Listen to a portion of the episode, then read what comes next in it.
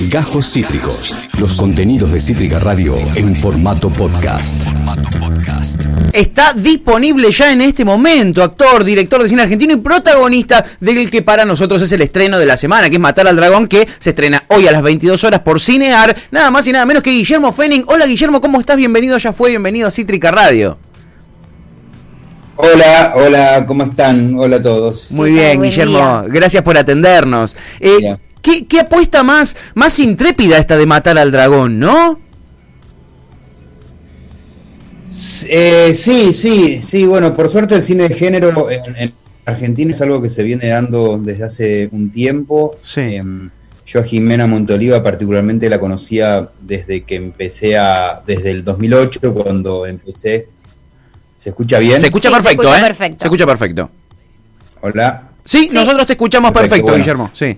Eh, Jimena Montoliva fue la primera Bien, Jimena Montoliva fue la primera productora de Caíto, una la película que yo dirigí. En ese momento Jimena solamente hacía producción.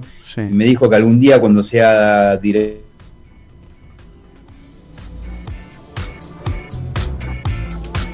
Bueno, ahí sí se cortó. Ahora sí se cortó la, transmisión. Veníamos perfecto, lo escuchábamos perfecto mientras vemos eh, eh, parte del tráiler de Matar al Dragón. Este, él nos hablaba de Jimena Monteoliva, que es la directora de, este estreno hoy a las 22 en, en, Cinear. Em, Javi, vos no nos quisiste spoilear mucho, le íbamos a dejar esa tarea a, Guillermo, pero, pero le, preguntaba por esa apuesta, porque cine eh, tiene, tiene condimentos de fantasía, eh, eh, ¿no?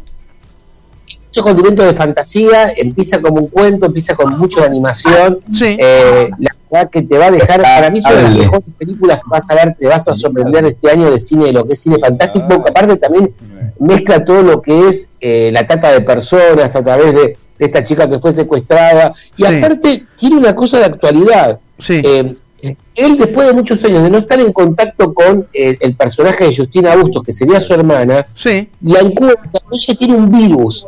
Y la, que lo hace, lo hace tan actual esta película que no fue filmada ahora. Recordemos que yo la pude ver con Ale el año pasado en el Festival de Mar del Plata, que se proyectó. Sí.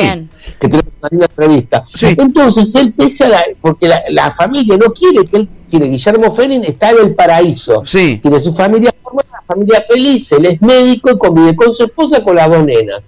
Y él directamente dice, bueno, vamos, y me la traigo a vivir a casa, pero bueno, vamos con él, que está Guillermo. Sí, ya está enganchado vuelta. sigamos conversando con él. Casi la spoileamos toda, Guillermo, casi la spoileamos. Menos mal que llegaste, que volviste.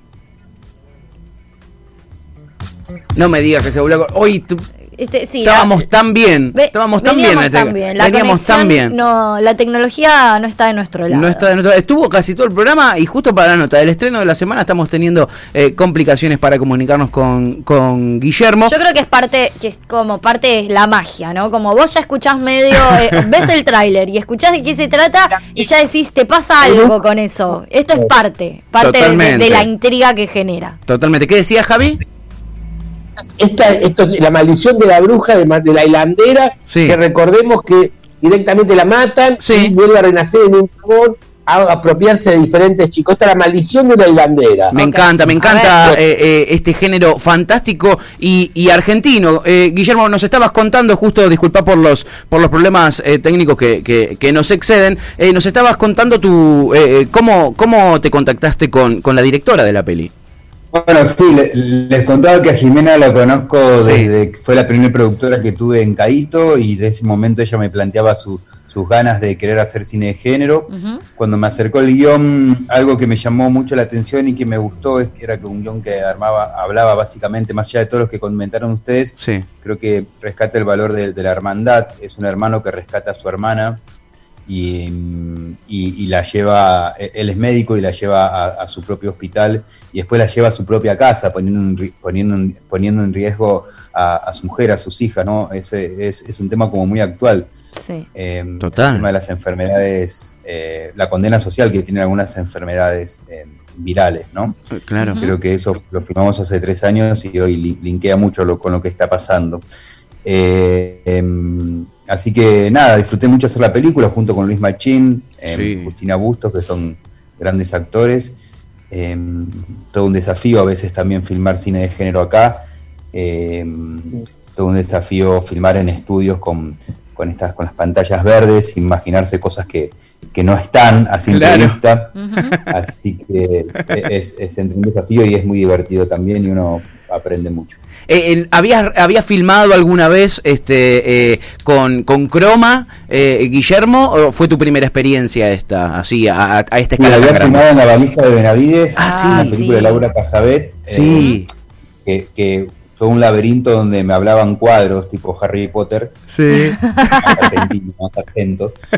Y, y, ahí ya había tenido esa experiencia, alguna más, pero la que más recuerdo fue esta de la valija de Benavides. Ah, mirá, qué, loco que debe ser, ¿no? Qué loco que debe ser ese tipo de, de, técnicas eh, eh, audiovisuales. Em, eh, y, qué loco que tenga esta relación con, con, con, con, el virus, ¿no? Hace tres años ni en, ni en pedo nos imaginábamos que algo así iba a suceder. Este, así que está muy relacionado con, la actualidad, como bien vos decías, y además en un momento muy necesario donde hay mucha gente en su casa también y donde la ficción yo creo que, que, que nos está acompañando mucho a todos ¿no? Guillermo, yo no sé si vos estás quizá eh, eh, consumiendo más ficción que antes, y si, si estás también en esta, pero, pero a nosotros por lo menos nos está, nos está acompañando mucho la ficción.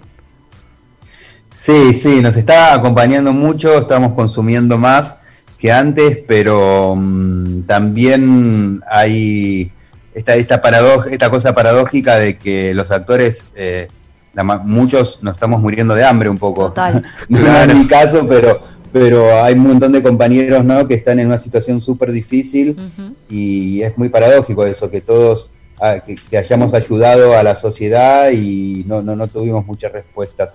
Bueno, no solo los actores, los artistas, los músicos. Claro. Absolutamente. Un, montón de personas, ¿no? Y, los técnicos también, digamos, ¿no? Porque detrás de... Todos, técnicos, vestuarios, todo, todo, todos.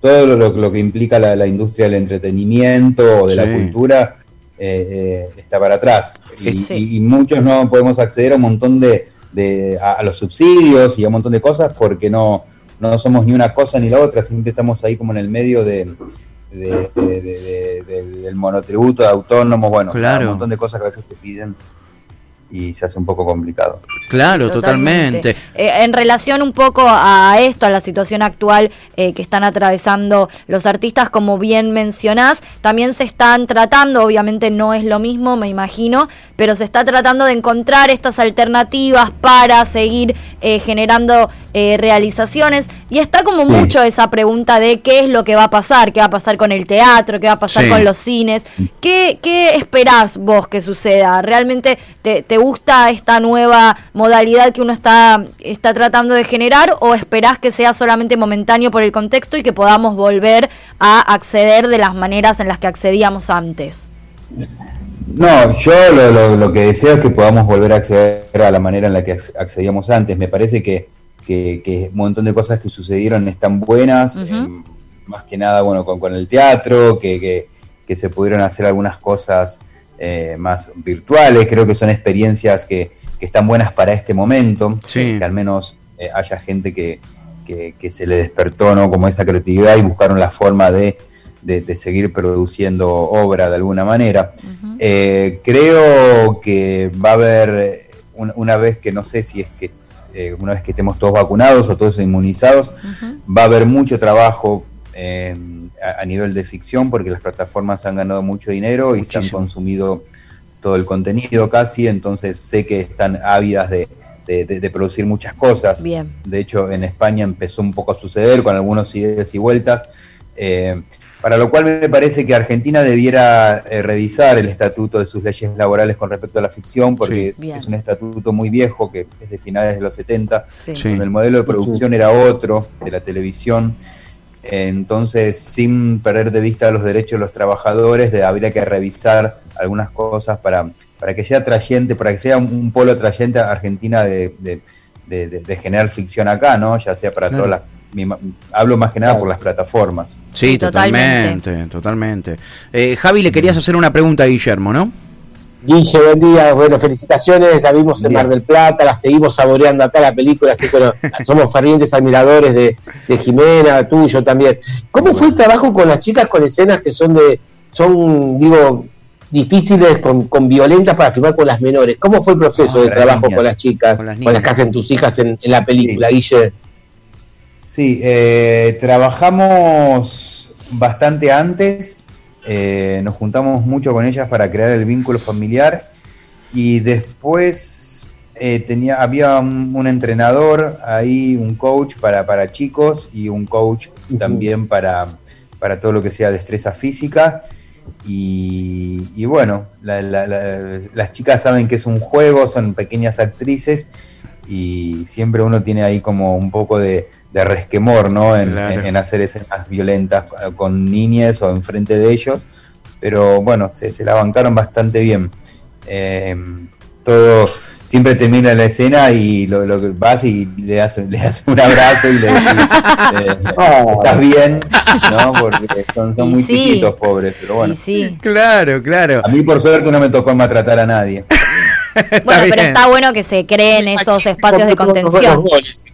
Sí, sí, sí, sí, eso se está súper pendiente, todos estamos pendientes cuando hay eh, niños o niñas de, de, contenerlos, ¿no? Y que y, todos, generalmente si llegaron hasta ahí a una película entienden que, es un juego. Hay una etapa anterior donde los directores de casting y, los padres y los directores eh, se encargan de, que eso sea así. Bien. Y Guillermo, ¿cuáles son? ¿Tenés alguna expectativa puntual o algo? ¿Te, ¿Te sucede eso que decís, bueno, quiero que la gente cuando vea esta película le pase tal cosa, le deje pensando tal cosa, pueda reflexionar sobre determinada situación o, o no tenés como, como esas expectativas tan puntuales? me gustaría que se asusten un poco, que le den un poquito de cagazo Bien. Ya si logramos esto, está bien. Buenísimo. Porque todos los otros, bueno, hay vínculos que tienen que ver con, con, lo que decía, valores que tienen que ver con la hermandad, eh, que son, que están en otras películas quizás, pero Mm, a mí con que se asusten un poquito mm, y estén atrapados ahí en la butaca, en la silla, en su sillón, ya con eso me, conformo. ¿Disfrutás del género, eh, eh, Guillermo? ¿Disfrutás de este género vos? ¿Sos un, sos un amante? No, no, para nada. sos, de otro palo completamente distinto. Totalmente distinto, sí. qué loco, qué loco que debe ser, qué loco que debe ser, ¿no? ¿Lo disfrutaste? Eh, el género de terror me da, a ver, a mí me da risa, muchas veces me, me termina dando risa. Sí, tal cual. Me da terror. Sí, eh, me da me, da el, el, o sea, digo, el terror es el terror, terror de sangre, esas películas que dicen de terror. Sí, me da mucho julepe el, el, suspenso, el, alguna cosa fantástica, sí, pero bien más, más psicológico. Claro. Claro. el thriller eh, psicológico. Eh, claro, claro, claro. Sí. Eh, que esta peli tiene algo de eso, pero también está más llevada como a, un poco al, al, impacto, me parece, de, de, los monstruos y estos seres de, del inframundo. Del inframundo. Yo soy fan. Sí, sí, vos sí sos, vos sí sos fan de esa cosa. Es un género que a mí me encanta, pero me encanta, me encanta. Así que la voy a disfrutar muchísimo. Bueno, seguro. y, Guillermo, el tema de la hermandad, ¿vos tenés hermanes? ¿Tenés hermana, hermano? Sí, tengo dos hermanos, Federico y el otro hermano es Caito. Que tenés la peli por él. Es verdad. Es una peli que. Sí, que hicimos la peli con él. Exacto, exacto. Eh, eh, y, y, pudiste utilizar algo de ese vínculo que tenés este, con, eh, para, para el papel? ¿Utilizaste algo? Sí, sí, sí, siempre uno que, trabaja con sentimientos así, no sé, familiares o tan cercanos.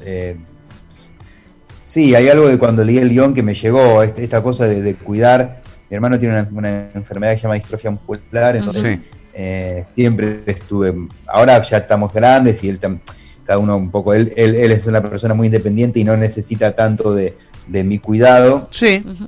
Eh, porque hay otros, otras personas profesionales que se encargan de eso. Eh, pero sí, esta cosa de cuidar es algo que tengo bastante incorporado y con lo que me identifico también mis padres eran médicos y mi personaje es médico, entonces ah. había algo de ahí de, ir a visitar a enfermos de chico que y siempre los acompañaba mi papá, entonces algo de todo ese universo lo, tenía incorporado, o inclusive el léxico de los médicos también, o la frialdad de los médicos ante determinadas situaciones también. Claro que es, muy particular. Eh, eh, Javi, querías preguntarle algo a Guillermo, ¿no? Dice, querido, ¿cómo fue? Contanos que el proceso, porque fue una idea de uno de los productores, Diego Fletcher, de que llevó, que desarrolló a través de una pesadilla la película que dio origen a, a matar al dragón, una de las, una de las puntas que toca. Sí, el autor Diego Fleischer em, soñó una pesadilla en donde él era atrapado por, en este mundo.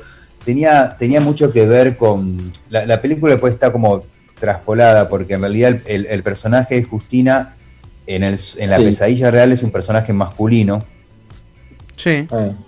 Es un personaje masculino. Entonces, a poner a una mujer también se amplió un poco también eh, toda esta cosa del género, tal vez, ¿no? Que, que, que, se, amplió más como el, arco de la película.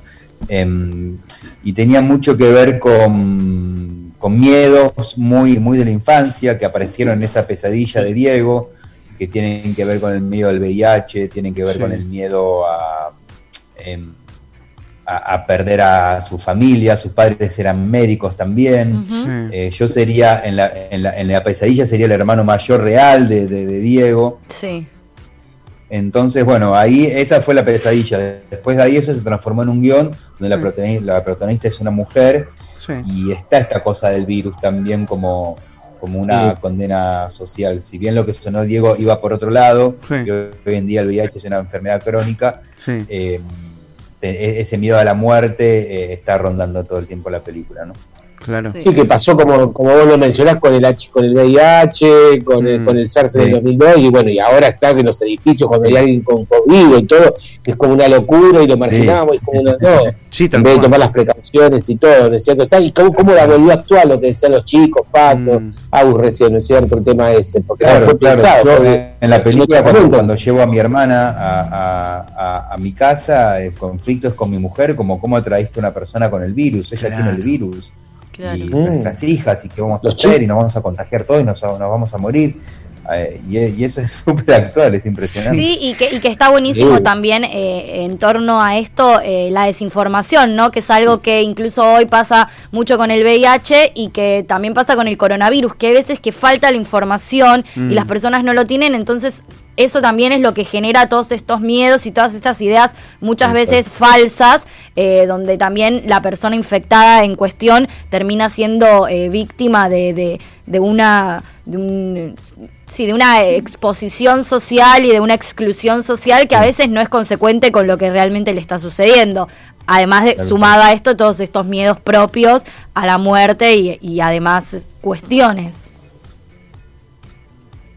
Así es, así es, sí, es la condena social, ¿no? Que tienen las enfermedades, enfermedades. Es, eso, sí. Total. Guillermo, perdón que, que, cambie un poco eh, de, situación, pero vos protagonizás una de las películas que a mí más me han gustado y me han marcado en mi vida, que es El resultado del amor. Y uh. quería preguntarte un poco en, en como ampliando, o sea, yendo a lo amplio de, de lo que es tu carrera eh, eh, actoral. Eh, ¿Hay alguna película puntual que digas, disfruté de hacer esta película como nada en el mundo? Esta película me, enloqueció, me volvió loco, me resultó un desafío espectacular. ¿Existe esa, esa, esa película? Sí, bueno, hay, como varias. pensando para atrás, tengo dos. Una ya bastante tiempo atrás, 2005, que es Nacido y Criado, de Pablo Trapero, que fue el primer como protagónico grande. Eh, estar tanto tiempo, me fui, yo tenía 24, 25 años, me fui dos meses al sur, era Pablo Trapero, tenía que hacer del padre de una nena, tenía que hacer de alguien más grande, era como todo un desafío, me marcó mucho y marcó mucho mi, mi carrera. Bien. Eh, de, hecho, después de hacer esa, por hacer esa película hice El resultado del amor, por hacer esa película hice un montón de otras películas porque los directores habían visto ese trabajo. Fue como un poco el, el, no sé, el, despertar mío en el cine. claro. Y después, algo que recuerdo que la disfruté muchísimo es Nadie nos mira, que la filmé durante cinco meses en Nueva York y cómo no disfrutar un rodaje de Bien. Eh, me gustó hacer la película y me gustó estar ahí. Eh, era una película donde pasan todas las estaciones, entonces por eso estuve cinco meses. Claro. Eh, empieza como en invierno, termina en verano. Y nada, fue una película también me marcó mucho. Después volvimos dos años después al Festival de Tribeca y gané el premio ahí en Mejor Actor en el festival. Uh, tremendo. Eh, y por esa película después hice Foodie Love, que fue una serie que hice el año pasado con Isabel Coixet para HBO en, Barcelona, que también disfruté hacer mucho eh, Foodie Love, que si bien no es, una película, es una serie, pero bueno, filmar en Barcelona, filmamos en Francia también. Uh, qué bueno. Eh, fue súper lindo. Siempre todo lo que combine viajar y cine es, un combo Es una experiencia. Golazo, firmás rápido y si, incluye viaje y cine, vamos o no. Yendo, yendo. Tal cual, sí, sí, sí, sí. Guillermo, y hablábamos, ¿no? Un poquito de, también de tu trayectoria, eh, del estreno del día de hoy. Eh, sé que estás laburando en, eh, en, otras cosas, estás buscando financiamiento, ¿no? Para rodar tu film que es Alice, si no me equivoco, lo va a protagonizar Cecilia Roth. Em, sí. Eh, eh, contanos un poquitito cuáles son tus objetivos a, a, corto plazo y después soñemos un poquitito. ¿Qué, te, qué, qué, qué soñás con hacer todavía? Bueno, ahora casualmente estoy en la casa de la coautora de Alice y codirectora de Carolina Stegmayer. Sí. Estamos acá por empezar a trabajar. Muy bien. Eh, Hiciste caíto con ella también, ¿no? Caíto con ella. Ah, mira. ¿Querés hablar? ¿Querés hablar? Ella dejale el detrás de cámara. estamos, estamos desarmando el guion y pegando papelitos en la pared para, para, para, para, entender algunas cosas de la estructura que queremos mejorar. Bien. Eh, Alice, bueno, es una película que, que vamos eh, a filmar con suerte a fin del año que viene, que está protagonizada por Cecilia Roth. Cecilia está muy comprometida desde hace tiempo con este proyecto. Eh, y bueno, cuenta la, la, historia de, una mujer eh, adicta a las cirugías estéticas o tratamientos estéticos y, la relación con su, con su hijo en todo ese proceso. Eh, cuenta la historia de una mujer que en realidad son la historia de un montón de mujeres. Total. Eh, em, particularmente partimos de algo que le sucedió a mi mamá, pero después lo ficcionalizamos bastante. Que em, hubo una sustancia allá por los años 2000 que fue muy nociva para muchas mujeres, hombres y mujeres trans, que fue el metacrilato o la uh. silicona líquida, sí. que es un producto líquido que eh, entra al cuerpo como líquido y se solidifica y se mete entre los músculos, genera granulomas, e infecciones, úlceras y es muy difícil sacarlo después. Es un producto bastante económico en aquel momento. Entonces muchas mujeres optaban por eso y mi mamá fue un poco víctima de, eso. Mirá. Eh, a partir de ahí empezamos a a tramar toda una historia eh, que tiene que ver con cómo, quizás esta sociedad de, por un lado, como esta sociedad de consumo pide cuerpos jóvenes y bellos y perdurables en el tiempo y bueno, reflexiona sobre eso de alguna manera, manera la película con algunos vericuetos más en el guion que, sí no, no, no, es mejor no explicarlo. no, pero que de hecho tiene mucho que ver con esto que sucedió hace poco, justamente la protagonista Cecilia Roth, que de repente dio una nota en una revista y la ah, revista le, generó, le puso un Photoshop como si tuviese 20 años, así, eh, desmereciendo todo, toda su esencia. Y ella incluso salió a decir, yo no tengo ningún tipo de intención en parecer que tengo 20 años, tengo una carrera, estoy feliz de tener los años que tengo, de estar donde estoy, de ser quien soy. Entonces, eh, todavía tiene que ver, eh, toda, todo eso pasa hoy, es ¿no? Muy actual. Es, un tema muy una locura. Son, son, son, muchas veces son las revistas o los medios los que no se bancan y no son los personajes. Exacto, exactamente. Entonces necesitan tener, eh, nada, necesitan tener una, una persona en la tapa que no tenga arrugas, no les gusta. Sí, sí, sí, sí. Claro, no les gusta, no les gusta, no, no. No les gusta, no sé si genera menos venta, no sé qué. Raro. También no sé quién compra revista Gente también en papel. Esa es la pregunta. Y las peluquerías están abiertas. ¿Eh? Hay, ahora algunas peluquerías están abiertas muy poquito recién ahora. Eh, es verdad. Es verdad. Esa es la pregunta que hay que hacerse. Esa es la pregunta, Guillermo. ¿Quién carajo compra la revista, gente? Eh, y Guillermo, no, no, no, no nos vayamos sin soñar. Yo quiero que soñemos un poco, porque ah, nada. soñar. Sí, soñemos. Que me, gustaría, no, me gustaría. Eh, em, me gustaría seguir pudiendo dirigir proyectos que me parecen interesantes, que siempre em, que, tengan como un, costado que, hagan reflexionar o que hagan mella en alguna parte de la sociedad. Em, tengo algún proyecto ahí también dando vuelta para, para trabajar con mi hermano. Eh, y que tiene que ver también con la diversidad funcional y con, como cómo las personas con diversidad funcional acceden a su sexualidad. Ay, qué interesante. Eh, hay todo un tema ahí, para, para, para, para un, gran tema para, para, para instalar y debatir. Eh, y me gustaría eso, seguir viajando y haciendo cine y haciendo cosas audiovisuales, me, gusta mucho. Con eso estás hecho, digamos, con eso firmás. Ahí lo tenés. sí. Muy bien, por lo pronto, hoy a las 22 en Cinear, eh, dirigida por Jimena Monteoliva y protagonizada por Guillermo Fenning, vamos a poder ver Matar al Dragón. Eh, no se lo pierdan, para nosotros es el estreno de la semana. Eh, Guillermo, te agradecemos muchísimo, muchísimo por, por tu tiempo. Estás ahí como, como, como los asesinos seriales están, con, tu, con tu socia pegando cartelitos y, flechitas en las paredes. a ver, nos vas a mostrar... Uh, a ver, ¡no! Ni el Una Bomber hizo tanto. Ni el Una Bomber hizo tanto, Guillermo. Sí, y ese es el primer, acto nomás. Uh, uh, lo, que le espera esa pared, madre mía. Lo, que, le espera esa pared. Guillermo, muchísimas gracias por, por tu tiempo. Mucha bueno, hoy con el estreno. Abrazo enorme. Muchas gracias. Gracias. Gracias a ustedes. Abrazo, chao. Eh, hasta luego, gracias. Muy a, lo mismo te decimos. El, mismísimo Guillermo Fenning, actor, director de cine argentino. Un disfrute total. Mejor cumpleaños de la radio no podríamos haber tenido. Hasta cine le metimos. Acabas de escuchar Cajos Cítricos. Encontrá los contenidos de Cítrica Radio en formato podcast en Spotify, YouTube o en nuestra página web.